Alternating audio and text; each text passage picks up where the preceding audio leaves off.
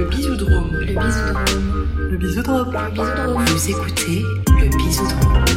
Le bisoudrome. Le bisoudrome. Vous écoutez le bisoudrome.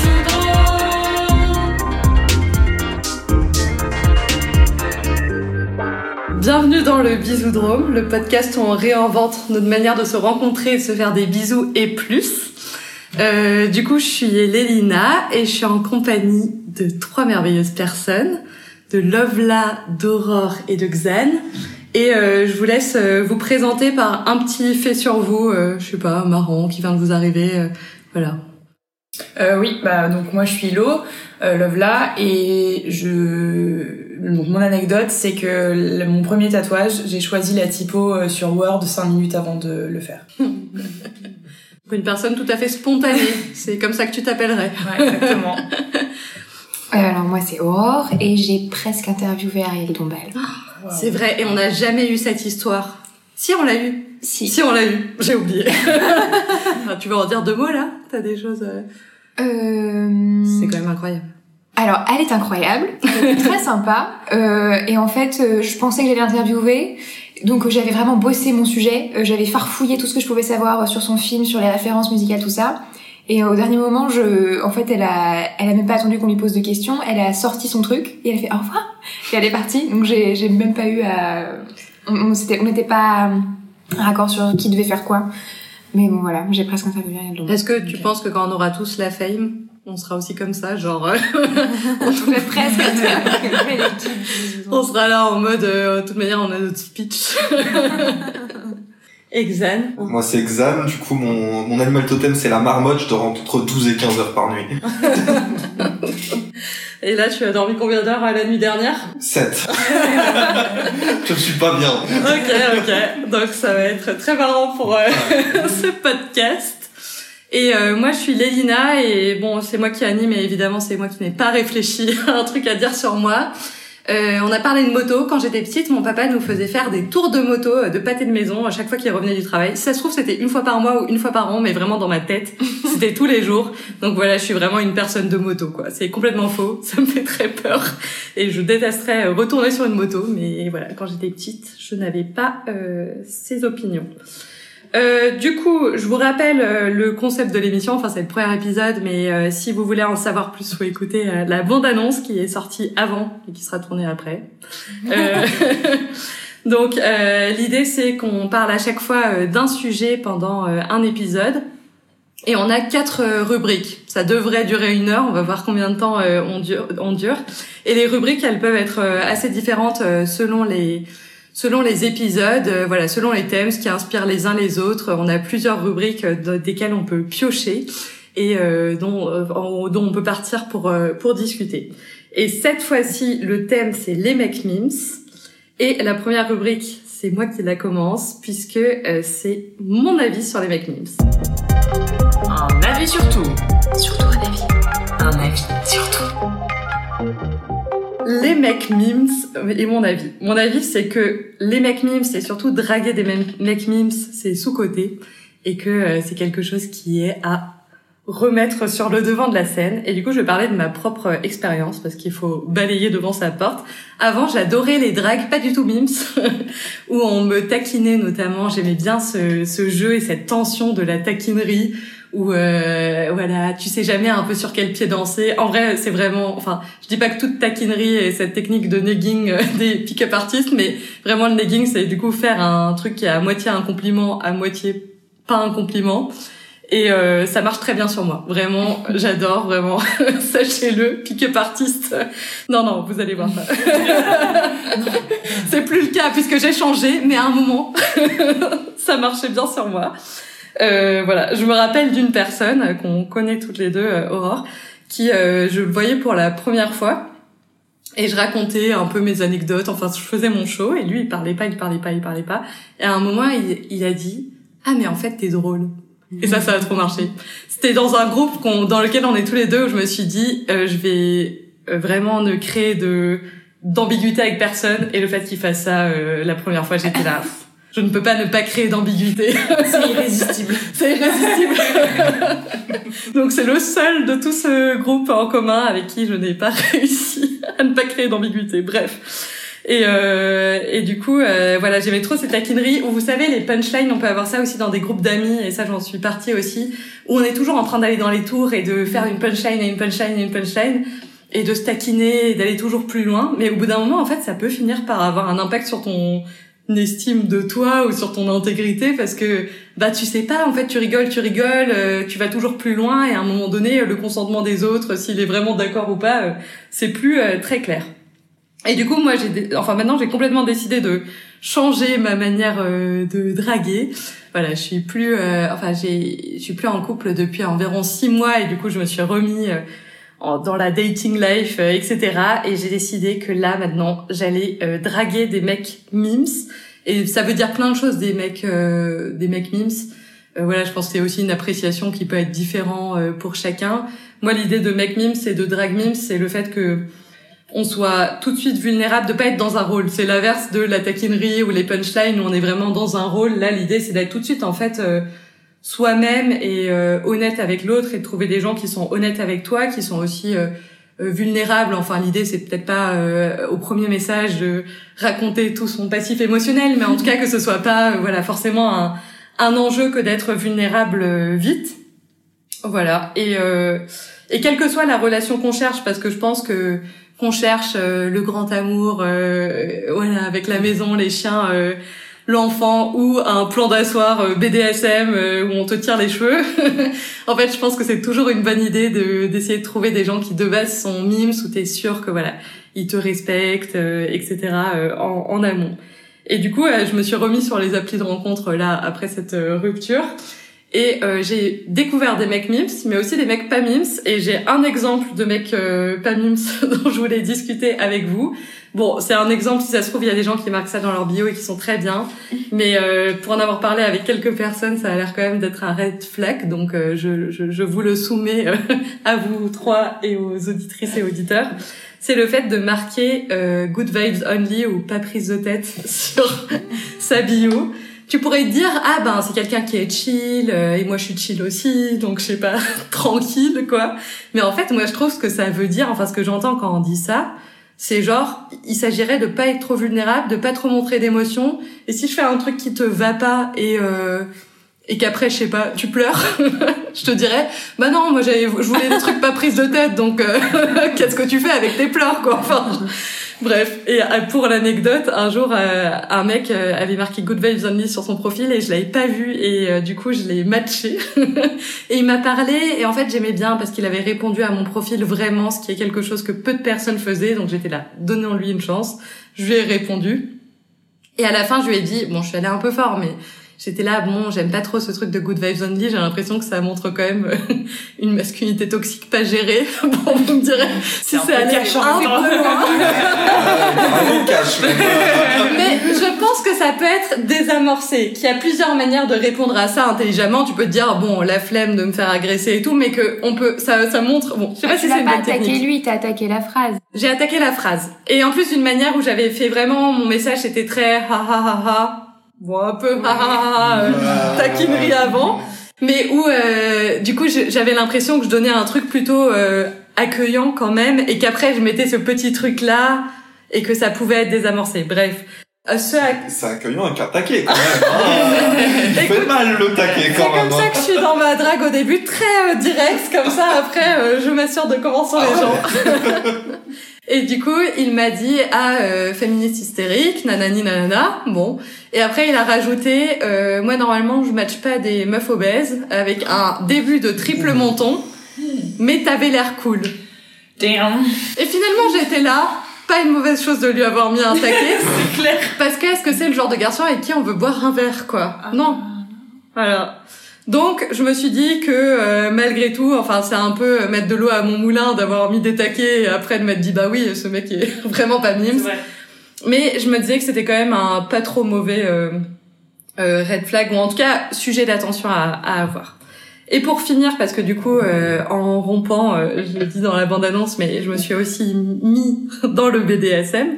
Il y a cette idée de mec mimes dans le BDSM. À la base, moi, ça me semblait pas couler de source j'étais un peu là, je lisais des gens parler de BDSM Et je me disais, j'arrive pas à comprendre comment quelqu'un peut faire tout ce que j'ai envie qu'il fasse euh, dans les pratiques sexuellement et tout, qui peuvent être, je sais pas, euh, euh, dégradantes, faire mal. Enfin, j'en sais rien, euh, quel que soit tes kinks, mais des choses qui sont un peu, euh, voilà, avec des de l'échange de pouvoir, quoi. Et que avant et après, ce soit euh, quelqu'un de euh, euh, tout gentil, quoi. J'avais l'impression qu'à un moment donné, il fallait quand même dans son caractère avoir un peu ce côté euh, dominant, caractériel, fort, euh, voilà, et et euh, que c'était nécessaire. Et en fait, je me suis rendu compte en rentrant dans le BDSM que c'était pas du tout le cas et que même moi, en fait, je veux être que avec des mecs mimes parce que là, plus qu'ailleurs encore, t'as vraiment envie, bah déjà t'assurer de ta sécurité et de pas finir attaché dans une cave de manière euh, pas consentie, quoi, même si ça peut arriver avec un quelqu'un sur Tinder, mais bon, voilà.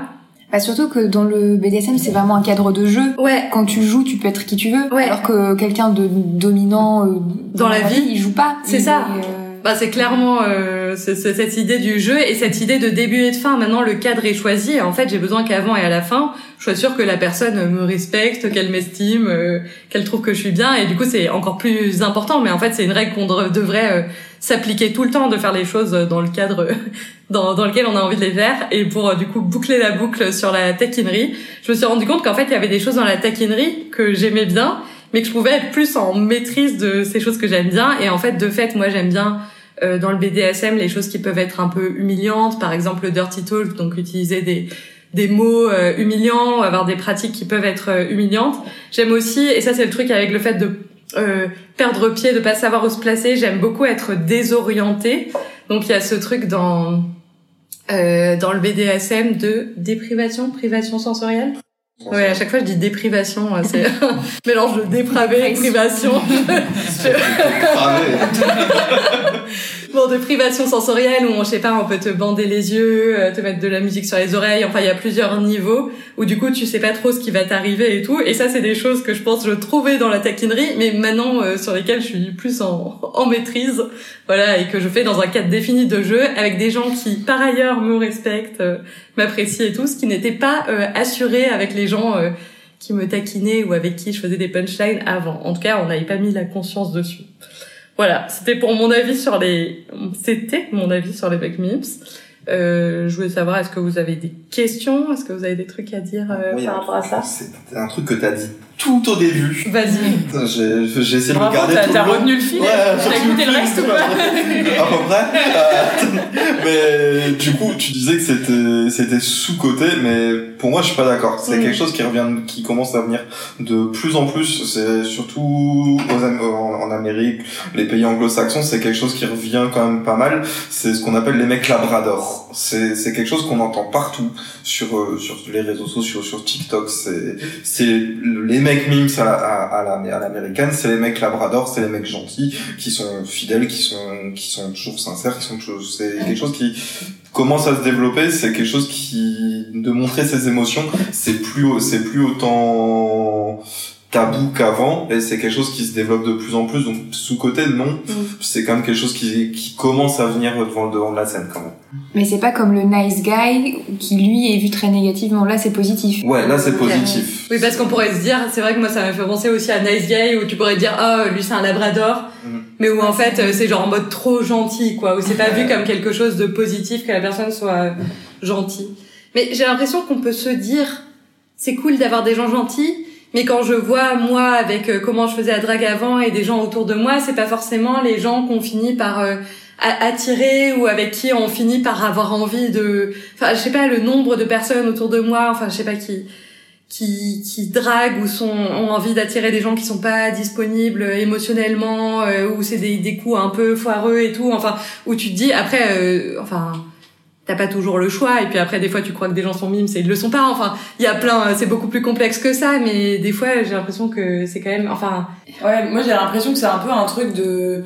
C'est comme un peu une mode, enfin pas une mode qui s'est inscrite dans le temps euh, pour des mecs d'avoir la peur de l'engagement quoi. C'est j'ai l'impression que tous les mecs ont plus ou moins une peur de l'engagement et que du coup euh, bah ça donne des good vibes only et des euh, non on peut pas être vulnérable parce qu'en fait sinon on va être euh, trop impliqué dans la relation et, euh, et pour moi c'est vraiment euh, le C'est vraiment euh, quelque chose que je vois euh, qui est en lien avec euh, tout ce qu'on voit sur les films, enfin dans les films, dans les séries. En fait, t'as vraiment ce truc euh, où tous les mecs, euh, enfin dans les comédies romantiques, t'as l'impression euh, ils sont tous cassés en fait. Et le but de la meuf, c'est de réparer le gars. Mm. Et que et du coup nous ça nous, en fait, en regardant ça quand t'es quand t'es ado, tu te dis ah ouais en fait moi euh, mon but ultime c'est de trouver ce mec super mystérieux et super enfin limite un peu toxique avec toi et qui te regarde pas trop et qui est pas hyper attentionné et tout et de et de le transformer en fait. Enfin, vraiment l'objectif c'est de transformer le gars et que finalement il soit super attentionné parce que parce qu'en fait euh, voilà t'es la bonne quoi. Enfin Et pas la du coup, il y a un peu genre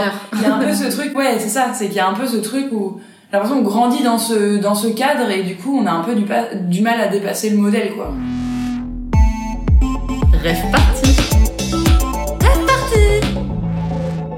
Ouais, moi quand euh, quand j'étais ado, je regardais à fond Gossip Girl et c'est vraiment un truc j'ai l'impression que beaucoup de, de jeunes euh, de notre euh, génération ont regardé ça. euh, Enfin, Bon, notre génération, en gros, on a tous entre 25 et 30 ans. Quoi.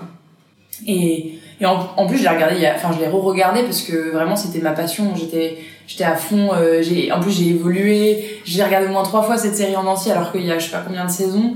Et à chaque fois je me disais ouais en fait ce personnage là il est mieux et tout ça. Et en fait, en le regardant la dernière fois, c'était il y a pas très longtemps, et je, me- je me rendais compte à quel point tout était super toxique dans les relations avec les personnes, enfin dans- entre tous les personnages. Et la relation que tout le monde adore, Ouais. c'est la relation entre Blair et Chuck, alors que vraiment c'est une relation qui est basée que sur des trucs super toxiques. Il y a de la moitié de la hum, du chantage pour la première fois. Enfin, c'est des trucs. euh, Mais moi, je sais pas comment t'as pu revoir cette série, hein, parce que quand tu l'as recommencé, tu m'en as parlé, je me suis dit, ah, j'ai rien à regarder, je vais la recommencer. j'étais à la moitié de l'épisode 1 et j'étais là, mais je ne peux pas. c'est horrible. Et j'ai arrêté, quoi. Et tu l'as regardé quand Et la dernière fois, il y a un an? Ouais, je sais pas, ouais, il y a un an, Ouais. carrément. Et, euh, et en fait, c'est trop drôle parce que j'ai tellement une tendresse pour les personnages, pour ce que ça représente, et je pense le, je pense que ça me ramène vraiment à mon adolescence et à la personne que j'étais quand j'étais ado. Et du coup, j'a- j'adorais ça, enfin, j'adorais vraiment euh, tout l'univers. Et là, je re-regardais ça et je vois euh, ben, Blair et Chuck avec toutes ces histoires. À un moment donné, quand même, ils, ils échangent Blair. Enfin, ils échangent en gros genre euh, un que que Blair elle couche avec son oncle à lui. Quoi? Ouais, Blair couche avec l'oncle de Chuck. Ok. Enfin, il, il dit, il promet, il promet à son oncle, ouais, Blair va coucher avec toi. Quoi Mais c'est du trafic sexuel tu- mais tu me rends mon hôtel. C'était vrai, c'est vraiment Ah oui ça qui se passe. C'est une prostituée, en fait. Mais oui, Ok. c'est ça. Mais c'est, enfin bon, c'est, on dépasse le truc des mecs memes. Mais c'est juste pour dire que, mais c'est juste pour Bah, dire c'est que- bien, on donne un exemple extrême, comme ça, vous faites votre, euh, la part des choses entre les deux. C'est juste pour dire que, en vrai, beaucoup de gens, en regardant euh, Gossip Girl, étaient un peu en mode, ah, Dan, il est mou, tu vois. Oui. Personne aime vraiment Dan. Et il est super problématique pour plein d'autres Oui, aspects. il est pas, c'est pas, c'est pas un labrador. C'est, enfin, c'est pas un mec vraiment gentil, Non, cool. non, pas du tout. Mais c'est juste que, en gros, les gens sont là en mode, ah oui, mais l'histoire passionnelle, Mm. etc., entre Blair et Chuck. Sauf qu'en fait, c'est super toxique parce qu'il y a vraiment ce truc de, il faut qu'il qu'il se répare, quoi. Et que on aille au-delà du fait que le mec a peur de l'engagement, que c'est un gars super toxique et tout. Et moi, je pense que dans beaucoup de films, j'ai choisi Gossip Girl parce que c'est vraiment un- une série qui était super, euh, enfin, qui m'a vraiment touchée. Mais, enfin, touchée, je sais pas si c'est vraiment le bon mot. mais, Tu m'as vraiment rendu la, enfin, fait Ouais. de toi l'adulte que tu es, Ouais. finalement. bah oui, c'est ça, exactement. Parce que moi, vraiment, je, je vis la grande vie à Manhattan, quoi.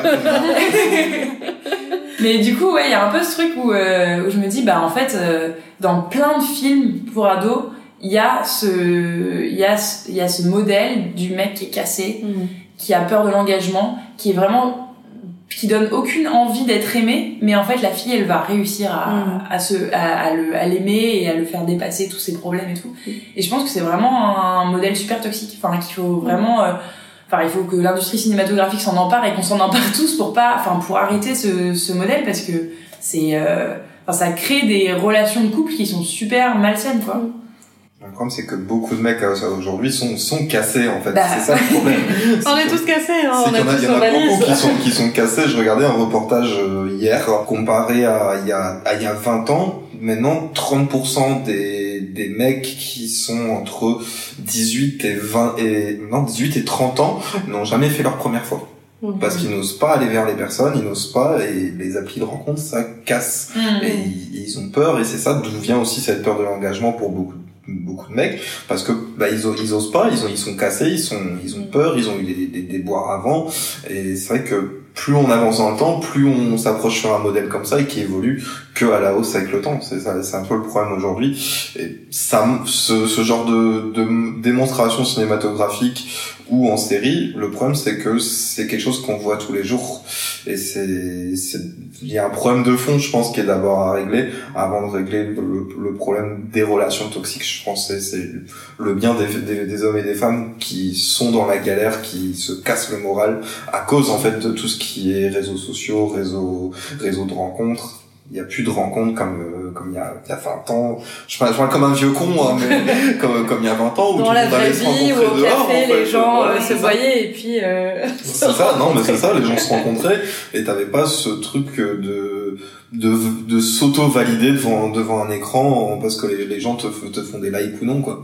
ouais bah je sais que Mais c'est vrai ouais vas-y. C'est vrai que les applis de rencontre pour ça c'est assez violent parce qu'en fait euh, tu tu swipes euh, et du coup bah comme tu dis en fait toi t'a- t'avais pas vu et en un sens c'est cool tu vois.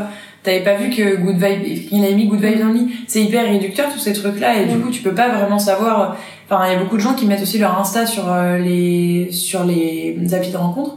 Mais en fait euh, tu peux vite juger quelqu'un sur son Insta alors qu'en fait bah peut-être euh, Déjà même juste mettre l'insta, apparemment c'est, il y en a qui prennent ça euh, hyper mal. Ça veut dire que tu veux récupérer euh, des followers. ah ouais c'est que ton but c'est ça, pas c'est, de, euh, des c'est rencontres rencontre, mais c'est, c'est ouais. euh, avoir plus de gens qui te mais parce qu'il y en a qui font ça aussi Bah oui, non mais les réseaux sociaux, c'est- les, les, les trucs de, les- enfin les sites de rencontres et tout, ça peut aussi être une plateforme pour promouvoir des choses, et ça devient un bazar. euh, non non mais c'est clair que c'est c'est pas facile euh, les, les sites de rencontres. Mais j'ai l'impression que pour revenir au, au, au processus narratif, parce que j'aimerais bien écrire un livre new adulte et du coup je lisais des livres new adultes qui se faisaient en ce moment et que alors encore plus que dans les séries et déjà les séries euh, actuelles il y a encore des problèmes.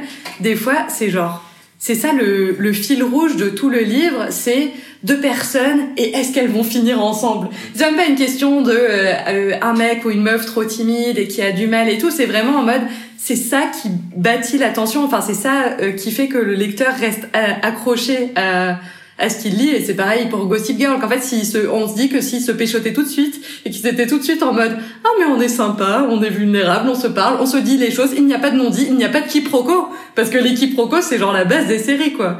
D'être là en mode oh non mais il m'a pas dit ça et ça veut dire ça et après tu fais une action du coup euh, qui n'a aucun sens qui énerve l'autre et personne ne comprend rien de ce que fait l'autre et genre et tu passes mille ans quoi en mode fil rouge jusqu'à ce qu'à la fin ils s'embrassent ils se mettent ensemble et t'es là genre ah et tu le sais depuis la page mais ça oui va que ça va arriver à la c'est clair c'est clair Mais ce qui est intéressant, c'est aussi le les péripéties, comment Oui. ils vont. Qu'est-ce qui va faire que le, enfin, t'as ce personnage de départ qui a tous ses problèmes va régler ses problèmes pour. euh, Ouais. ça aussi. Ouais, oui, oui, c'est comment la personne grandit et se développe et tout, mais t'es là, elle pourrait le faire même si ça, il y avait pas tout. Enfin, c'est vraiment, euh, bah, on en parlait euh, l'autre jour, mais ce truc euh, dont Alice Interpel parle, mais ça vient pas d'elle, de roman de chasse et roman de cueillette, où nous on est là en mode des trucs forts, c'est genre des lances, et il faut qu'il y ait toute cette tension qui est bâtie, et puis ça marche très bien avec ces du coup relations émotionnelles, sexuelles et tout. Alors qu'en fait, ce serait tout aussi intéressant d'avoir des gens qui sont très mimes dès le début, qui se parlent, qui disent les choses, et que après euh, la vie fait que euh, leur relation, leur relation avec d'autres, que euh, ils se bâtissent et tout, et que l'enjeu du livre et le seul fil rouge ce soit pas euh, Ouais. comment ils vont se pécho à la fin quoi. Mais j'ai l'impression que peut-être le problème c'est que en disant ça, tu considères que le parcours de, du couple Ouais. est aussi intéressant que le parcours euh, de la des deux personnes jusqu'à euh, l'avènement du couple. Ouais. Alors qu'en fait, je pense que pour beaucoup de gens, et j'entends beaucoup ça, la période la plus intéressante, c'est la période de flirt. Mm. Alors que pour le coup, d'être en couple depuis longtemps, je peux te dire, c'est pas de tout repos. euh, tous les jours de la vie, on c'est pas un long fleuve tranquille. Donc, Mm. en fait, je pense qu'il faut aussi repenser la façon dont on voit les relations euh, de, de couple et les, plus largement les relations euh, qu'on a avec les autres, parce Mm. que c'est pas parce que euh, bah, on sait qu'on s'apprécie que on s'ennuie, quoi. Oui. Enfin, je crois. Et bah, bah, oui. Non, non, euh, bah, j'ai per- j'ai perdu le fil. Ah pardon. mais mais c'est mais c'est vrai que ce- enfin souvent dans les films on parle toujours de bah soit de, de cette période avant le couple ou alors euh, quand t'es en couple euh, qu'est-ce qui va plus dans le couple mais on sait pas trop ce que c'est un un couple euh, Qui va bien. qui va bien et qui est enfin qui fait quand même des trucs marrants ou enfin Ouais, même après t'as ce truc bon bah c'est embrassé bah qu'est-ce qui se passe après? Enfin c'est un Ouais. peu T'es là, bah oui, t'as pas après. trop de, de modèles C'est plus intéressant. Ouais. c'est plus intéressant Non, mais c'est clair que et, et du coup ça, euh, ben j'en ai pas parlé dans la chronique, mais je trouve que c'est aussi un truc. Tous ces gens qui disent et moi je l'ai beaucoup, surtout quand on était jeune, j'ai l'impression que maintenant ça va mieux, mais de euh, euh, le mieux c'est avant de se mettre ensemble parce qu'il y a toute cette tension et cette adrénaline et tous ces, voilà ces shots là hormonaux qui peuvent être euh, intéressants et intenses. Je suis là, ben peut-être, euh, enfin moi c'est mon maintenant mon, mon biais BDSM, mais je suis là, peut-être on peut le, le le mettre ailleurs en fait, ces envies d'adrénaline et tout, mais dans un un cadre différent et qu'aussi en fait le début du couple c'est pas la fin de l'adrénaline, c'est comme dire le mariage c'est genre t'es attaché à l'autre, enfin c'est une vision hyper réductrice de ce que c'est d'être euh, en couple dans une relation à l'autre où t'es là, ah bah du coup je vais plus pouvoir ressentir d'adrénaline, c'est fini quoi. Ouais, c'est clair. En fait, moi, ça me fait penser à ce que tu disais, Xan, c'est que, en fait, euh, oui, il y a beaucoup de gens qui sont cassés, on a tous nos valises émotionnelles, mais en fait, on peut aussi les, enfin, sans euh, être dans un truc de, on va se réparer, on va être en couple absolument et tout va se régler. C'est pas ça, mais c'est que si on est donc dans cette relation de make me, vulnérabilité, etc. euh, on avance ensemble en fait. Et, et c'est ça qui fait que bah le, le parcours de, du couple est aussi hyper intéressant et que bah voilà tu peux trouver d'autres euh, façons d'avoir de l'adrénaline. Euh. enfin moi ma psy une fois elle m'a dit mais euh, en fait euh, pourquoi vous faites ça si vous voulez juste de l'adrénaline vous pouvez sauter en parachute. Et en vrai c'est c'est très con mais c'est vrai. Enfin on Ouais. peut Non, trouver de l'adrénaline de plein de manières différentes et pas forcément dans le risque de en fait est-ce que cette personne elle m'aime bien ou est-ce qu'elle me ou est-ce que non et que ça nourrisse des insécurités aussi parce que c'est un peu le risque de tous ces trucs de negging et tout. Moi personnellement ça n'a jamais fonctionné sur moi parce que j'ai trop d'insécurité. Moi, ça me casse le moral. Mais moi pareil, hein, ça les réveille par après, mais sur le coup je suis là, ah, ah, ah, et après je suis pas bien dans mon lit, mais en fait c'est le, le- le temps. Non mais je suis d'accord tu avec sous la couette avec la couette jusqu'au menton en mode oh non putain il m'a dit ça en fait la pièce. Mais c'est une addiction, le, le lendemain t'es là en mode allez taquine-moi, taquine-moi. Mm. Mais je crois que la différence entre le, choix- le, le saut en parachute et l'aventure, c'est que je pense que tu vas prendre, te prendre moins la tête avec le saut en parachute. Et que des fois, ce qu'on veut, c'est Se prendre c'est la ce tête. bouillonnement, être tout enfin, c'est- ouais, avoir, savoir tout le temps là, la tête prise par ce truc, c'est, des fois, tu te dis, bah, quand ça s'en va, il reste quoi? Enfin, des fois, quand je, quand j'ai une histoire, un, un truc qui me perturbe, ça me prend vraiment tellement de place dans la tête. Je me dis, si ça s'en, ça, ça s'en va, qu'est-ce qui, qu'est-ce qui va me faire euh, cogiter, euh, moi j'ai appris à jouer aux échecs. Ça vous allez vous entendre tous les deux avec Xan et Love là. Donc les échecs c'est la solution, voilà. Tu le sauras au après, c'est un peu, c'est un peu lame de dire ça, mais enfin, je, je comprends grave ce que tu veux dire, c'est-à-dire que oui, en effet, il y a quand même euh, le- le combo adrénaline plus ça te prend la tête et tout, il y a quand même une sensation qui est agréable où où t'es t'es vraiment pris dans dans quelque chose, t'as l'impression d'être dans un univers parallèle où il y a plus que ça qui compte quoi. ça peut combler un vide parfois. euh. Et puis oh, pareil, enfin on est très habitué à parler de nos relations, Oui. à parler de, de, de la de la drague, de ces trucs avant, de ces trucs qui marchent pas. C'est vraiment, enfin, je pense que si on regarde dans nos conversations le temps qu'on passe à parler des relations, c'est un, c'est un truc de ouf. Et moi, je m'en suis rendu compte parce que du coup, maintenant, je suis plus en couple et j'ai plusieurs partenaires.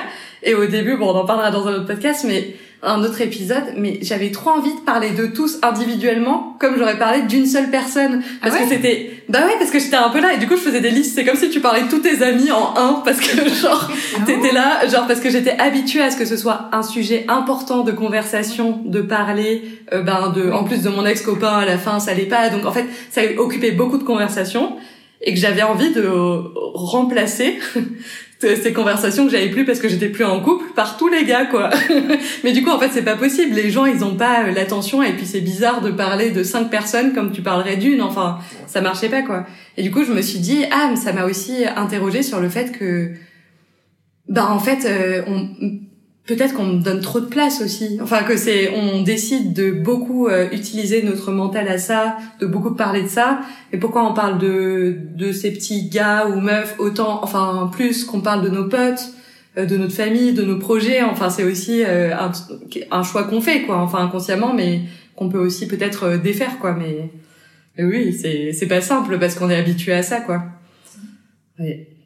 Ouais, c'est marrant parce que ça rentre vraiment dans le sens où en fait tu peux vraiment que exister que dans une relation de couple quoi. C'est ça. Euh, Le, les relations que t'as qui sont pas des relations de couple, euh, elles sont pas valides entre guillemets aux yeux de la société. et, euh, Mais pour revenir sur le truc des make memes, ça me fait penser à une pote à moi euh, qui s'est mise sur les applis récemment parce que en fait elle tombe que sur des mecs qui sont pas disponibles émotionnellement et je lui ai dit bon maintenant ça suffit euh, si tu sais ce que tu cherches juste va sur une appli et et trouve Trouve-le. des mecs qui qui cherchent la même chose et en fait c'est trop bizarre parce que quand euh, on était donc on a passé une soirée vraiment c'est hyper cliché mais euh, on a passé une soirée toutes les deux à regarder son ses applis et j'étais là en mode euh, je donnais mon avis sur les gars quoi on était un peu euh, au super U et on Vraiment une regardait, euh, activité de meuf. euh, c'est ça, et on- grave, un- avec un mec, ça, ça va prendre 3 secondes. Il y aura deux likes, là. ta soirée, t'as Belle, belle, belle. Non, alors que là, il y a vraiment un, Une on recherche. étudiait, on étudiait les choses et tout. Et en fait, ce qui est trop drôle, c'est que elle, elle regardait des détails que moi, j'aurais pas regardé si ça avait été pour moi. Mm. Et il y avait des trucs qui, pour moi, étaient des red flags et que elle, elle, elle disait, bah, non, euh, ça va être cool. Et au final, conclusion, elle avait jamais des, des échanges euh, satisfaisants avec euh, les gars qu'elle matchait. Parce qu'en fait, elle matchait que des, enfin, elle euh, cherchait pas les bonnes choses, quoi, sur l'appli. Elle était vraiment en train de regarder si la personne elle était euh, catholique ou non alors que en fait la, le, sa religion prend pas beaucoup de place dans, dans sa vie quotidienne Parce que si tu cherches ça euh, inconsciemment, c'est peut-être que ça prend de la Tu place. C'est étrange. Ou que tu cherches les choses associées, genre j'imagine l'engagement, euh, bah c'est ça l'engagement, Oui, la fidélité. bien sûr mais peut-être que C'est vrai qu'avec euh, ces applis, c'est quand même dur de. Enfin voilà, on peut avoir un peu nos trucs de red flags, machin et tout, mais euh, c'est dur de vraiment pouvoir faire des choix en mode mais oui évidemment. Là j'ai compris l'univers et, et la drague et ses applis et je trouvais. euh, elle a eu la même expérience que toi d'ailleurs sur les good vibes. Ah ouais. enfin un gars qui faisait genre une, une blague c'était vraiment euh, formulé euh, bizarrement en mode euh, avec des des phrases euh, de lover un peu Mm. et j'étais là en mode mais pourquoi t'as matché ce gars? Enfin ça a l'air euh, nul et après du coup on en parlait parce que c'était vraiment un sujet de c'était un sujet de débat on était euh, toute une bande de potes et tout le monde donnait son avis quoi et euh, et il y a un gars qui dit mais en fait ça se trouve c'est du second degré. Et si c'est du second degré c'est carrément du génie en fait. Le gars a tourné en dérision. Les phrases type de site de rencontre et ça c'est vraiment marrant et du coup elle dit ah ouais bah bonne question je vais, la- je vais lui dire est-ce que c'est du second degré la C'est un peu plus sympa que. Euh, Ouais, ma carrément, réponse. ouais. ok, là, je suis plus sur des applis de rencontre classiques, mais si j'y Euh, retourne, euh, je prendrai. oh, du coup, faites, faites ça. On vous propose plutôt de dire est-ce que c'est du second degré? Et du coup le gars a répondu non il l'a bloqué Au moins, franchement, moi, je trouve que la question était mieux posée, la réponse Ouais. était plus directe, claire, précise. Il n'y avait pas de. Voilà. Ouais, t'as pas blessé son ego avec une question comme ça. Mais bon, arrête de prendre la défense de ce. Mais Ah, mais moi, je prends la défense du diable, hein. Moi, euh, je suis là pour ça, un petit peu aussi. Et euh, Enfin, je sais pas, t'étais un peu en mode. euh, Peut-être que si, il était vexé quand même. euh, Les... Non, je sais pas, j'ai vu ta tête et j'étais en mode. Ah, Tu voulais mais pas dire un truc ouais. Bah, je pense qu'aussi il a bloqué. Euh... Il a été vexé. Il a été, enfin, il aurait pu voir le dialogue, dire ah bon Ouais. pourquoi, enfin, je Ouais. sais pas, là c'est vraiment non bloqué, c'est, Ouais. ouais, Ouais. pas le temps pour toi. voilà. un peu, peu dur. Mais moi ce que j'aime pas trop avec les applications, c'est que je trouve que tu, avec les fins, tu ressens pas la vraie vibe de la personne, Mm. t'as une, enfin, par exemple là, je, j'ai, enfin, j'ai vu des gens il y a pas longtemps se faire prendre en photo, des mecs notamment, et quand ils étaient pas devant la caméra, ils étaient bon voilà très normaux et quand ils se, mettent euh, quand, quand on allait les prendre en photo, ils prenaient tous une gueule de de mecs pas contents, de enfin ils faisaient la gueule quoi. Et C'est marrant que ce soit ça le choix qui est fait. D'être là en mode je suis ténébreux, c'est ouais, ça truc que- je suis Chuck en fait. Ouais, Non, ténébreux, Chuck. Je suis Chuck Bass. Euh, voilà. Personne, pas Mims. c'est ça qu'ils veulent montrer quasi, enfin. Oui, enfin. comme truc de dur. Enfin Ouais. après ça peut voilà. Oui, oui. Mais donc en- en- j'ai l'impression qu'en général les mecs que j'ai qui m'ont plu dans la vraie vie, je les aurais pas, ils m'auraient pas forcément, Mm. j'aurais pas forcément Swipé. swipé. Ouais. Et, et souvent quand tu quand t'es sur Tinder, t'as ta liste dans la tête, alors que dans la vraie vie tu l'as pas. Oui, là, juste t'es au là- supermarché quoi. Ouais, alors que dans, dans la dans la, enfin c'est pas la fausse vie Tinder, mais dans Oui.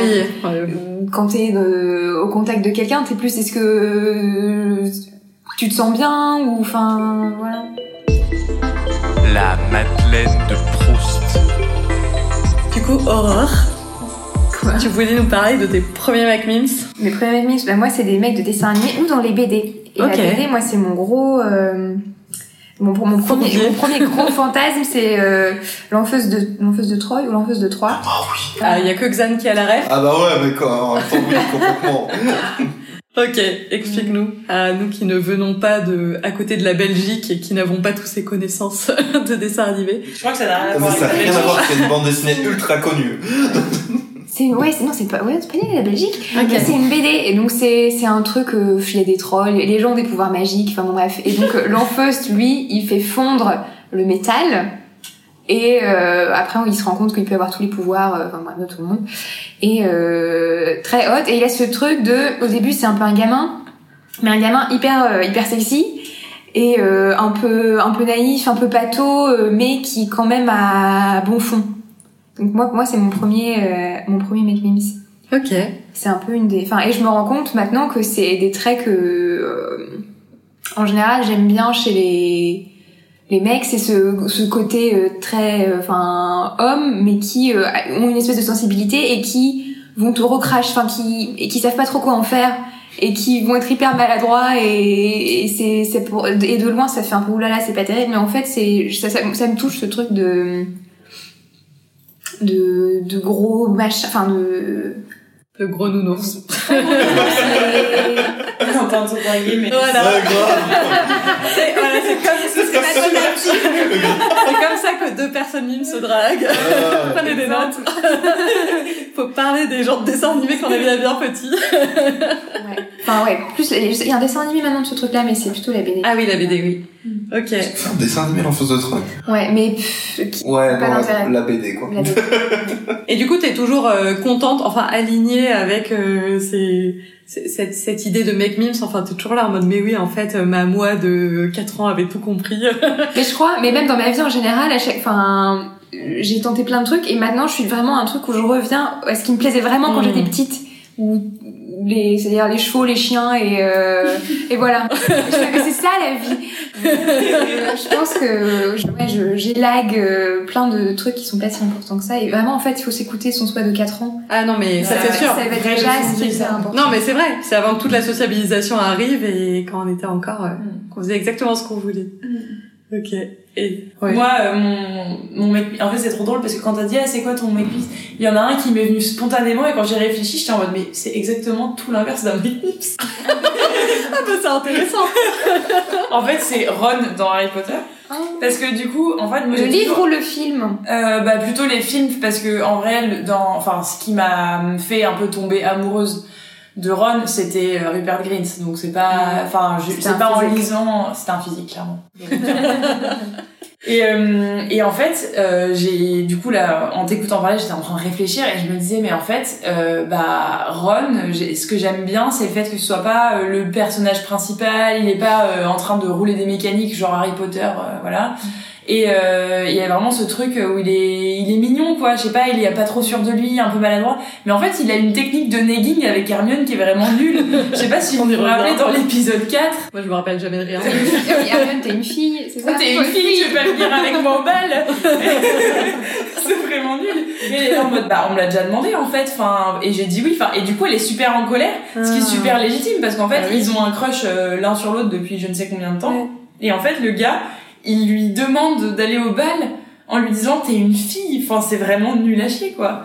Donc euh, non, en fait, c'est vraiment pas un mec Mims, mais je l'aimais bien pour son côté. euh, bah justement, euh, pas pas trop euh, pas trop expansif, pas trop sur le devant de la scène. Moi, j'aime pas trop les mecs qui imposent un peu leur leur façon d'être et en mode genre moi je suis vraiment super fort et j'ai super confiance en moi. Je trouve que c'est super louche et en général pas du tout euh, bon signe. Dans mon souvenir, en tout cas dans le livre, c'était celui qui défendait euh, Hermione tout le temps. Ah ouais? C'était euh, les... ouais, il euh, il avait ten- enfin parfois il se foutait d'elle, mais il avait tendance à Enfin dans le mais Parce en fait c'est pas le même dans le ouais c'est pas dans le c'est pas le même peut-être. Est-ce que Xan, t'as, ça a une personne euh, Ah, moi, moi, les trucs que je regardais et que j'écoutais quand, Un mec euh, quand je lisais quand j'étais gamin, c'était pas Mims du tout. Donc, euh, moi, je, moi, je lisais Immortel quand j'étais, quand quand j'avais 12-15 ans. Donc, euh, entre C'est quoi Immortel? C'est, Mais 12-15 ans, c'est déjà trop tard, hein, mais ouais, vas-y. ouais, c'est des BD assez, c'est des BD assez sombres. C'est qui l'auteur de ces BD euh Mais c'est ouais, c'est c'est un univers ultra sombre. Il y a, y a rien de mimes là-dedans. Ok. Et plus petit, euh, pas de Mac Mims euh, à l'horizon. Moi, ça me fait travailler loin dans mes souvenirs. Euh, Ouais. Je reviens vers toi dans, dans, dans 30 secondes. Mais est-ce que, les, est-ce que les qualités de la meuf mims seraient celles du mec mims? Je sais pas, hein, tu peux répondre pour Mac Mims ou pour Mac Mims. Hein, euh. Peut-être que Ouais. On peut dire les gens mims. Ouais, non, c'est les gens mimes. De toute manière, en fait, on parle un peu de des, des- aussi des relations mimes aussi, de comment draguer serait- de manière mimes. Ce serait quoi un, une ouais Bah, moi, j'ai jamais pensé vraiment à, à ça. Moi, moi, je suis, je suis sur le modèle, pas vraiment old school, mais du, de la relation classique, de chacun fait un peu sa vie de son, son côté, et on essaie de pas, de passer un peu de temps. Mais vraiment, j'ai pas, j'ai pas de, de relation mime sans tête ou de trucs comme ça. Moi, c'est vraiment. Ou de caractéristiques. Ouais, de euh, de caractéristiques, début de relation où tu te euh, dis, ouais, euh, ça c'est un truc, euh, un red flag ou un, bah, on va- un green flag. Les good vibes. Mais, euh, euh, voilà, les good vibes. Non, mais vraiment ait c'est le slogan de Fun Radio. En Ouais, ça, mais ouais, non, c'est qu'il y ait, qu'il y ait bonne vibes, quoi. Et puis, ouais, et puis voilà, que ça se passe bien, et puis... c'est l'intuition ça en vrai je pense que des mecs qui disent ça aussi good vibes il y a un truc de de laisser l'intuition parler et de en fait si tu et ça c'est un truc euh, vrai des fois si tu matches avec quelqu'un dans la discussion et tout ça c'est ça peut se mani- passer de manière très fluide. Et c'est pas obligé il y a plein de bonnes relations elle voit de bonnes relations amicales où ça peut commencer en n'étant pas forcément hyper fluide et après tu découvres la personne. Des fois c'est hyper fluide au début et après en fait ça donne rien. Mais c'est vrai que c'est agréable quand il y a cette fluidité là où tu te poses pas de questions quoi où ça avance et ouais. C'est assez intuitif aussi et tu le décides pas quoi et moi est-ce que j'ai une personne mimes de mon enfance? Je pense mais en fait mon première euh, j'avais deux euh, enfin la première personne dont je suis tombée amoureuse dans un dessin animé c'est Kirikou. Ah bon? Oui. À la fin, à la toute fin ou déjà ah bah Mais non. Bah On va appeler la police, là, par contre. j'avais c'était déjà non quand il devient adulte quand il devient adulte Oui, d'accord, ok, ouais. Mais en fait, déjà, quand il est petit, je pense que j'aime bien en mode, euh, Il est sais- il est, il est, ouais, mais il est courageux, il a un truc de contribution aussi parce que c'est lui qui, genre, sauve euh, sa, son village, qui va affronter la sorcière, enfin voilà, qui aide les autres. Je pense que c'était ce truc de, d'aider les autres qui me, qui me plaisait euh, beaucoup. Je regardais aussi un dessin animé avec un mec aussi qui, genre, euh, était dans sa tribu et c'est c'est un dessin animé, ça s'appelle Somebody Lux. Il y a des gens qui écoutent, qui connaissent parce que j'en parle tout le temps et personne ne connaît jamais ce dessin animé. Mais t'as toujours les références les plus obscures. Mais alors, vraiment, je suis sûre. vraiment. Et en plus, franchement, je- ce dessin animé, je l'aime tellement. Je connais même la, la BO et j'ai même été allée voir en concert le chanteur de la Ouais, BO de Samba. Ouais. Ça fait Ah, Samba et Luck, Samba, Ah, non, histoire de l'Afrique. T'étais pas seule De dans la l'Afrique entière.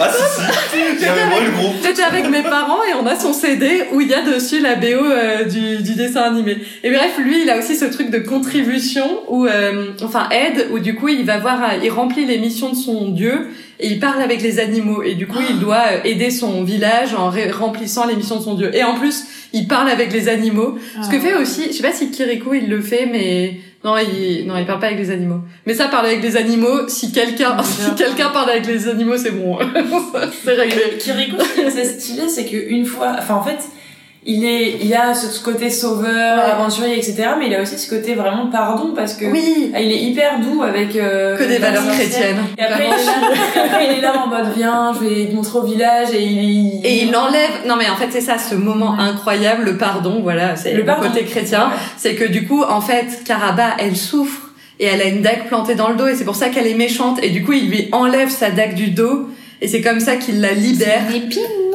Ouais, ou une épine. Ouais, ouais. Bon, un truc dans le dos. Dans le dos. Et du coup, en la libérant, lui, il grandit, ce qui n'a aucun sens parce qu'il fallait créer une histoire d'amour entre les Elle deux. lui fait un bisou. Il, Ah oui. il lui réclame, lui, Ah il lui oui. réclame un bisou et elle est là en mode non mais t'es ouf. C'est un bébé. C'est un bébé en fait. Finalement. Et il lui fait un bisou.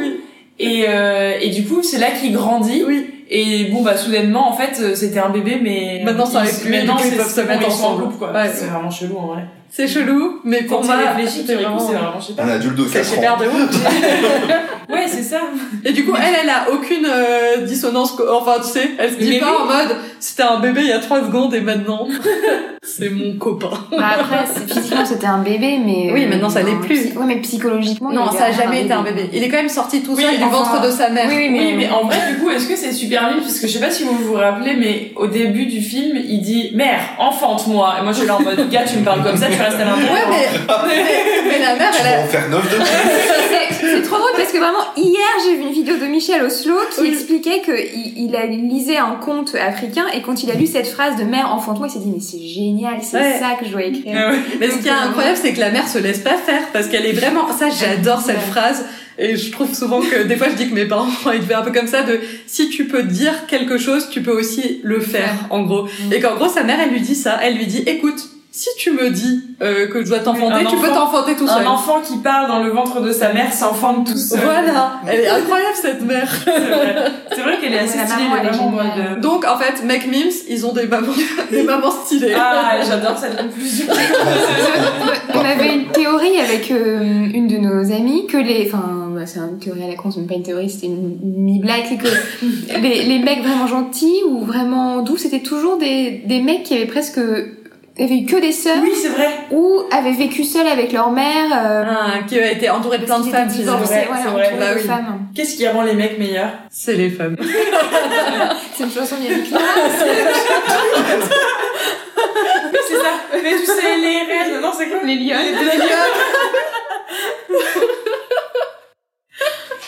Bon, bah, vous irez écouter, euh, vous verrez différemment cette chanson. ouais. Je peux même pas, je peux même pas dire le, le contraire parce que j'ai vécu presque toute mon adolescence avec deux Voilà, avec de Voilà. femmes. Et, Et euh, qui à- confirme la règle. à mon goût, en tant que partenaire, tu es un mec memes, donc euh, voilà, c'est ça, hein, ça corrobore notre théorie. Ah là là, je suis très heureuse euh, qu'on dise ça euh, Non, dans mais cet tout n'est, épisode. tout n'est pas perdu pour les, Non. pour les mecs qui ont des frères. Ah ou- oui, ou non des non, on aimerait. hétérosexuels. hein. Ouais, voilà. Si vous nous facilite le Si vous nous écoutez, sachez qu'il y a des solutions. Les, les solutions. Vous êtes sauvables là. Bah, je pense à un moment donné, on créera un Discord, on en parlera ensemble, Non, on mais- vous donnerait des conseils entre vous, je sais pas. Ouais, non, en vrai, c'est quoi les conseils euh, Enfin, je sais pas, je, je me dis, Ah oui, est-ce que est-ce qu'il y a des choses que nous, en tant que personnes euh, qui veulent bien être draguées ou j'en sais rien, Ouais. euh, qui nous ferait, enfin, qui sont représentatifs d'un mec mime, c'est qu'on aimerait euh, partager comme euh, Mm. comme conseil, ça pourrait être cool de le dire.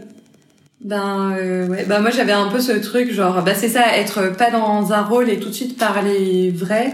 Donc euh, voilà, se par, parler de soi, parler des choses mais de manière vraie, ça ça veut pas dire être euh, voilà, dire des choses euh, tout de suite parler de, de choses hyper graves mais voilà de d'essayer de d'être vrai. Bah après il faut euh, quelqu'un en face de vrai hein, c'est le truc des mecs memes, meuf memes, c'est que en fait on peut l'attendre si nous aussi on est prêt à le donner en face. Euh, J'avais un truc aussi, bon c'est aussi en lien avec le BDSM, mais je pense que ça pourrait être intéressant partout de pouvoir par exemple parler de sujets comme la sexualité et même ses envies et tout, sans en faire forcément du sex talk. Genre sans que ce soit quelque chose qui forcément euh, change et dérive et soit quelque chose qui soit dans l'attention, juste en mode euh, bah on va en parler en fait de je sais pas euh, euh, ce qu'on a envie, ce qu'a envie l'autre, voilà. Et ça je sais que j'aime beaucoup quand ça se passe dans des moments de rencontre, enfin des des discussions, on va dire par exemple virtuelles pré-rencontre quoi. Donc voilà. Après c'est très associé à mes envies de rencontre en ce moment comme conseil. Je sais pas si vous vous en avez. Mm. Moi j'en ai j'en ai un qui est un peu général, euh, c'est un truc qui s'applique autant pour moi à des amis que à des mecs potentiels. C'est vraiment euh, le être honnête et dire la vérité, c'est-à-dire euh, t'es pas disponible euh, émotionnellement, bah dis-le dis- dès le début, fais pas euh, miroiter la personne euh, en lui donnant des rendez-vous et en fait finalement tu te rends compte que enfin si tu t'en rends compte après c'est pas grave mais juste dire les choses. Et pour le coup moi ça m'est arrivé de bah, de dire trop d'infos et j'avais l'impression que du coup j'allais être un peu grillée auprès d'un mec parce que j'ai donné trop d'infos alors qu'en fait bah je sais pas j'ai juste été généreuse dans mon approche euh, de notre relation en mode j'ai été vulnérable et j'ai dit tout ce que j'avais à dire. Et en fait euh, en face euh, la réaction elle peut être double quoi. Elle peut être à la fois euh, bah ok cool euh, juste euh, j'ai compris qui t'étais et voilà. Ou alors ça peut juste si t'es un mec pas mips bah dire bah non en fait trop d'infos pour moi je peux pas enfin j'ai besoin de mystère enfin je sais pas trop Ouais. mais je pense que l'honnêteté pour moi c'est hyper important euh, dans les dans les relations en général. Mais ça, ça demande de bien se connaître parce que pour être honnête avec l'autre, faut être honnête avec soi et des fois, on, c'est difficile euh, d'être honnête avec soi. Bon, ça, je dirais, mais ça, c'est un conseil que je donne à tout le monde allez voir une psy pour apprendre à être honnête avec soi et du coup à être honnête avec l'autre. Parce qu'en fait, euh, quand on n'a pas fait ce travail-là, euh, Xan, vous Non. le voyez pas, mais il dit non de la tête. Je refuse. J'essaye de Allez, le faire voir. euh, en Oui. fait, j'essaye de faire voir tout le monde autour de moi voir des psys quand c'est pas le cas. Donc, euh, Et pourquoi c'est intéressant, pourquoi tu refuses? C'est quoi là? Parce que j'ai pas envie. Et ça coûte cher aussi. Ah, ouais, c'est non vrai, mais ça, ça, c'est un vrai enjeu. Euh, c'est- ouais. Moi, si j'ai un conseil à donner, c'est pas avoir peur d'une porte qui se ferme. De, de se lancer, d'être, soi et pas avoir peur que d'être soi, d'être soi-même, ça ferme des portes. Parce que Mhm. si ça ferme une porte, c'est qu'elle devait se fermer. Même si ça se ferme, si ça se ferme tout, tout de suite, au moins ça se fermera pas plus tard ou c'est plus compliqué. Ouais. Ah bah, je suis tout à fait d'accord avec euh, ça. Et à tout moment, quoi, d'être toujours le plus vrai aussi euh, par rapport à soi, de se dire, euh, je vais pas ne pas dire quelque chose parce que ça va donner telle impression à l'autre et peut-être après il pourrait euh, fermer la porte et là, ben oui, c'est ça, c'est pas la bonne personne pour moi si elle ferme la porte et que je lui dis ça, quoi. Vous n'êtes pas là pour faire, pour faire plaisir à l'autre personne. Il faut que ça, il faut que une relation va dans les deux sens. Il faut que ça marche pour les deux. Donc c'est, c'est ce qu'on, c'est un peu le problème de- des personnes qui sont des, des people pleasers. C'est que ils veulent faire plaisir, ils veulent que ça marche pour l'autre personne, mais des fois ils s'oublient. Il faut pas s'oublier soi-même. Surtout que c'est pas un cadeau que tu fais à l'autre parce que du coup t'es pas toi-même et sur le long terme, euh, Tu vas, tu Ça vas va juste marcher. plus en chier toi-même qu'autre chose. ouais. Mais moi, je crois que j'ai. Enfin, mon conseil, ça serait. J'ai l'impression d'avoir été moins confrontée à des hommes people pleasers, plutôt des gens qui étaient dans leur truc et qui. Enfin, mon conseil, ça serait plutôt essayer de s'interroger sur le désir de l'autre en général ou ce dont il a envie. Parce que oui, moi, à l'inverse, c'était plutôt. Ils ont leur, euh, leur autoroute euh, tracée et sans forcément se dire est-ce que l'autre est dans le même, euh, Mhm. Bateau comme moi. même bateau. Ouais, on les connaît bien ces mecs ou qui font que. Enfin, alors moi, je suis une personne qui n'arrête pas de parler et pas de parler de moi, donc je sais pas si je suis un bon exemple, mais je, on voit ces, ces, ces- mecs qui monopolisent la la parole et qui sont alors mon métier, euh, ce que je fais, euh, ma vision du monde. Et évidemment, c'est la tienne aussi, quoi. je veux dire, comment est-ce que ça peut être différemment que que ça? C'était là, ouais. Oui, l'écoute, c'est Ouais. toujours bien. hein. écouter, ouais, écouter et prendre en compte les, les besoins, les désirs de l'autre. Je pense que c'est un peu euh, la, la caractéristique principale de quelqu'un avec qui c'est cool de dater, quoi. Bon, c'est des bons conseils. Et peut-être, euh, si personne n'a rien à dire encore à ce sujet, en dernière euh, rubrique, on parlait, on a beaucoup parlé de l'avant, euh, enfin des mecs memes dans la drague et tout, mais du coup il y a une pratique dans le BDSM qui concerne l'après et qui je trouve est très intéressante par rapport euh, à toutes ces questions d'être memes et qui est Et le cul dans tout ça et le cul dans tout ça. Et le cul dans tout ça. Et du coup, ça va être ma rubrique, et du coup, ça va être l'aftercare. Ouais. Euh, donc dans le BDSM, c'est une, c'est une pratique qui peut être quand même assez assez forte sur l'esprit, sur le corps. C'est quelque chose qui, si c'est pas bien géré, si c'est pas bien fait, ça peut laisser des séquelles mentales et physiques. Euh, et Tu vas faire peur à tout le monde là. euh. non, c'est pas.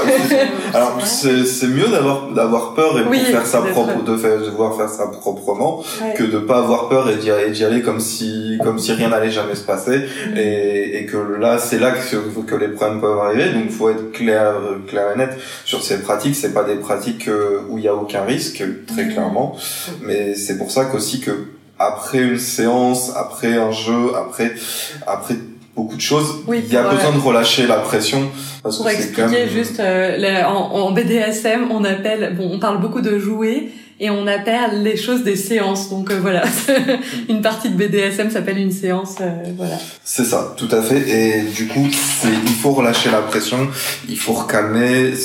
Il y a des moments, il y a besoin de pause, il y a besoin de, le, le corps, il, il peut pas supporter tout ad vitam aeternam. Donc il y a, il y a besoin de relâcher aussi. Il y a, il y a, il y a besoin de soulager, et c'est ce qu'on appelle l'aftercare. Du coup, c'est ces moments-là où ça va être de l'écoute, ça va être aussi rien, rien que quelque chose, mais si par exemple un jeu d'impact, donc où il y a eu par exemple des coups, de, ce genre de choses, c'est bah, c'est de la crème, c'est un truc tout bête, hein, mais c'est quelques caresses pour apaiser, apaiser la zone avec de la crème, bah, c'est quelque chose qui, mentalement, pour la personne qui a fait les coups et la personne qui les a reçus, c'est quelque chose qui peut relâcher une, une pression parce que c'est quand même de la douleur, c'est quand même ça chauffe, ça, ça, ça agit quand même sur le corps et aussi sur, et du coup aussi sur l'esprit, et c'est quelque chose qui va permettre quand même de, de, de vider tout ça. Ça peut, ça peut prendre plein de formes, c'est comme pour tous, ça peut être euh, donc euh, ce que je disais mettre de la crème ça peut être à un moment câlin se poser écouter un peu de la musique aller fumer une cigarette ou même Donner un pleurer verre hein, d'eau, ouais, euh, donner un verre d'eau ouais. ou même pleurer Ouais. parce qu'il y a des personnes qui ont besoin de relâcher la pression et que et que ce genre de pratique ben ils ont tellement de, de pression en eux, ben, pleurer à la fin d'une séance, ça leur permet de tout relâcher et, et après ils se sentent mieux.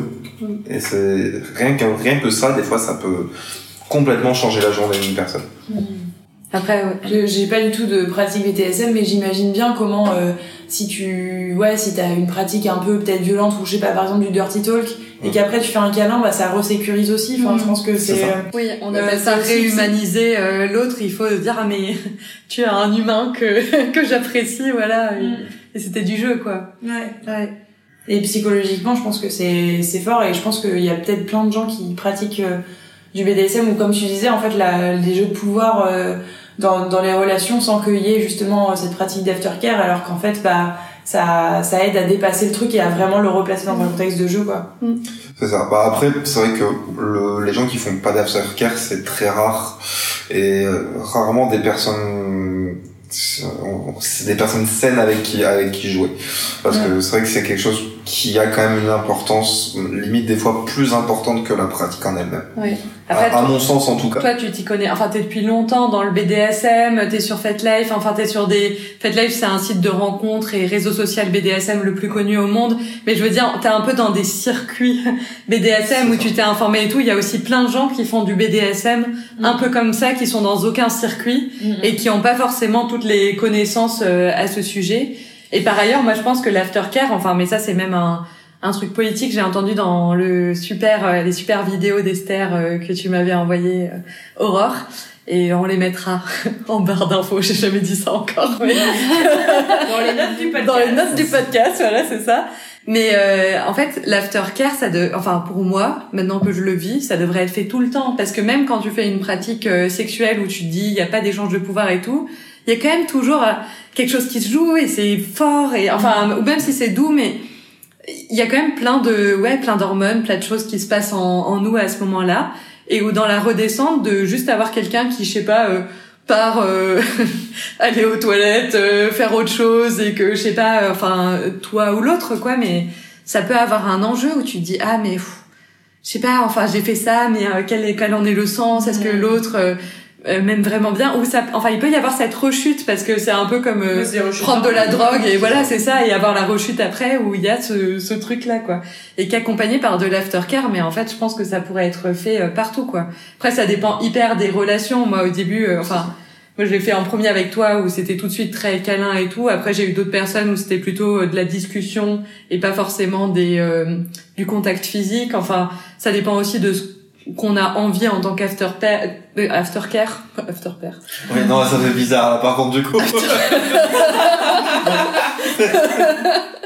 En tant que personne euh, soumise et dominante quoi. Chacun a des envies différentes et l'idée c'est juste de trouver aussi des envies qui matchent pour les deux et qui apportent ce truc pour les deux quoi mais euh, oui parce que ça c'est aussi quelque chose qui est qui est répandu et que personne y peut peu de gens y pensent. Oui. C'est que l'aftercare c'est pas que pour la, pour la, personne dominée c'est aussi pour le dominant. Ouais. C'est aussi important parce que il y a pas il y a pas que la personne qui subit qui qui prend de la pression et qui qui s'en prend plein la tête aussi parce que bah t'as tellement de choses à réfléchir pendant que tu pendant que tu fais ta séance t'en t'emmagasines aussi donc le dominant aussi a aussi besoin de relâcher la pression et l'aftercare ça peut être un bon moyen aussi bon Ça, oui, parce que tu te mets dans un rôle aussi. Enfin, c'est comme. C'est ça. euh, Enfin, c'est pas facile d'être, euh, de pas, enfin, c'est pas forcément naturel de faire tout ce que tu fais en BDSM. euh. Et t'es tous, enfin, c'est toi qui maintiens le fol, un peu le contrôle de tout, donc. euh, c'est des Ouais, responsabilités ça, c'est des quoi responsabilités, De savoir jusqu'à où à ce aller, que tu fais ouais. Ouais, de- où, où est-ce que tu peux aller, ce que la personne avec qui tu es peut supporter,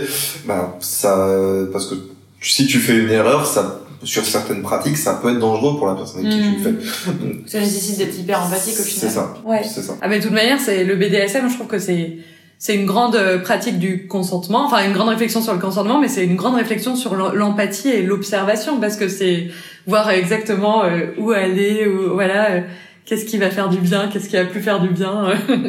enfin c'est ouais. et l'aftercare, c'est vrai que c'est tout, pour tout le monde et que ça on commence juste, euh, enfin c'est pas des discussions nouvelles, mais que j'ai l'impression qu'on commence à se dire que ouais.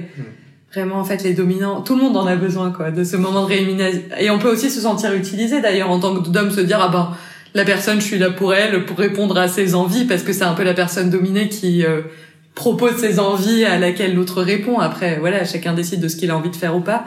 Et du coup, ça peut aussi être important de se dire, je suis pas juste. Bah, moi, je Un outil de vécu- plaisir. Je l'ai vécu, hein, Ouais. vécu. Euh, donc euh, d'avoir une personne qui était là juste pour son truc à, à, à elle, Ouais. bah tu te sens utilisé et Ouais. tu te sens pas bien parce que tu as l'impression que t'as fait ce que la personne voulait et puis pas fini. tu quoi. vois en fait non. Tu t'as tu te sens tu, tu, tu te sens euh, bah ouais pas bien en fait. Il y a pas d'autre mot en fait. C'est Mm. vraiment t'es pas bien. Non mais c'est clair parce qu'en fait les choses sont pas là où on croit. La personne dominée finalement c'est elle qui euh, qui ouais c'est ça qui propose ses envies et tout et qui finalement euh, lead aussi là-dedans euh, la la pratique donc euh, ça va vraiment euh, dans les deux sens. Bon quand on entend parler de BDSM j'ai l'impression qu'avec l'aftercare les mots que tu utilises on a l'impression que c'est pas si fun que ça alors que le but c'est un le Non c'est hein. l'aftercare, C'est c'est la c'est la partie sympa après. Même Mais si le BDSM c'est sympa. c'est sympa mais, euh, voilà on n'est pas en train de faire du BDSM pour l'aftercare. C'est ça. Et c'est cool pendant, hein, mais on aura plein d'occasions d'en parler parce que je me dis, les gens, ils peuvent se dire, oula, Euh, ça a l'air compliqué quand même cette histoire. en soi, c'est- en, en- en soi, c'est pas compliqué. Le, le BDSM, c'est pas compliqué. Moi, ça fait 10 ans que je pratique euh, environ, euh, mais c'est pas quelque chose de compliqué. Il faut juste bien se renseigner. Mm. Il faut, c'est c'est pas quelque chose qui qui se fait comme ça sur le coup. Soit c'est quelqu'un qui vous apprend. Parce que bah c'est que- c'est quelqu'un qui a déjà de l'expérience. Mais si vous souhaitez débuter, euh, si vous êtes par exemple un, un duo et que vous êtes tous les deux débutants, euh, vous faites des recherches, euh, li- lisez, euh, n'hésitez pas à consulter un professionnel de la santé. Mais est-ce que si on ferme les yeux et qu'on remplace, enfin, non pas si on ferme les yeux, mais si on remplace BDSM par faire l'amour, ça pourrait pas être exactement la même chose? Bah si, c'est en fait l'idée qu'on part du principe qu'il n'y a pas de règles, alors que- enfin qu'il n'y a pas de, enfin qu'il faut pas s'en informer, alors qu'il y a plein de choses euh, sur lesquelles s'informer, c'est cool. du coup, faut pousser un peu plus parce que bah, là, il y, a des- il y a des risques pour la santé de l'autre. Bon après euh, ça dépend à quel niveau, Oui, euh, mais comme l'autre, comme le reste. tu- oui, oui, oui. C'est. Bah, si tu respectes pas le consentement de l'autre Ouais, dans une pratique, Déjà, euh, pas, ouais mais pas ce, BDSM. ce sera, ce sera plus un- facile d'étouffer quelqu'un quand t'as la main sur la gorge que, que quand tu lui fais l'amour, on va dire. Ouais, mais, mais tout ça est dans la sexualité classique aussi. Oui. Et des fois, on enfin, on sous-estime euh, les risques de la sexualité pas BDSM, alors dans le BDSM, on a cette attention euh, particulière, quoi. C'est pour ça, moi, c'est quelque chose que je conseille, c'est si vous voulez vous lancer et que vous avez des questions, les professionnels de la santé, n'hésitez pas, parce que ils sont, ils seront là, et il faut pas avoir honte, parce qu'ils seront là pour vous renseigner, et, et ce sera même plus rassurant pour votre, pour votre partenaire, en tout cas pour les dominants, de, de, de savoir ce que vous faites et qu'est-ce qu'il faut, qu'est-ce que vous pouvez et qu'est-ce que vous pouvez pas faire. Après, il y a des pratiques plus ou moins soft, enfin. Oui, tout à fait, mais Si c'est juste, euh, enfin, Non, si mais- c'est quelques mots euh, et de fessées ou Oui. euh, de l'étouffement, euh, Non, mais pas de, besoin de de, bonnes de l'étouffement, informations, par, par exemple, moi je me suis renseigné auprès d'un professionnel de la santé, ouais. parce que tu coupes la respiration d'une personne, ça peut, si tu fais ça trop longtemps ou tu fais ça trop fort, tu peux créer des, des dommages et des, des, des- une coupure de l'oxygène au cerveau, et ça peut créer des, des, des, des dommages qui sont irréversibles. Donc, être un mec mims, c'est s'informer. c'est ça euh, la clé. Mais du coup, ouais, le petit message de l'aftercare, c'est, je pense, c'est cool pour tout le monde. Donc peut-être, peut-être vous le faites naturellement. Il y a des choses quand on fait un peu des câlins euh, dans le lit après, ou, enfin voilà, il y a plein de couples ou duos dans lesquels quelque chose se met en place, mais mettre de la conscience de- dessus, c'est toujours euh, intéressant. C'est mon grand mot. Vous arrêterez pas de l'entendre à l'avenir, mais en ce moment, je suis chaque fois à dire quand on met de la conscience sur les choses, bah du coup, on peut y réfléchir et se dire comment euh, peut-être on le fait différemment mieux. Est-ce que ce que je fais après le sexe, c'est ce qui me convient ou juste ça va, mais je pourrais faire quelque chose qui me convient encore plus et qui me fait me sentir encore mieux? Enfin voilà, c'est c'est intéressant d'y réfléchir. Bon, je pense qu'on arrive à la fin de ce podcast. qui a été fort intéressant. Bah, je vous remercie tous. Donc euh, voilà, le, ce podcast c'est une fois par mois, mais on vous donne toutes les infos euh, dans les notes du podcast. Et voilà. Et puis n'hésitez pas, on a un, un Insta, donc n'hésitez pas à venir nous parler sur le Insta, nous dire ce que vous avez pensé de ce premier épisode, si vous avez des suggestions pour la suite. Voilà, on est super ouvert à, à tout ce que vous pourriez nous dire à ce sujet. Des bisous. le bisou drop. Vous écoutez le bisou drop. Le bisou drop.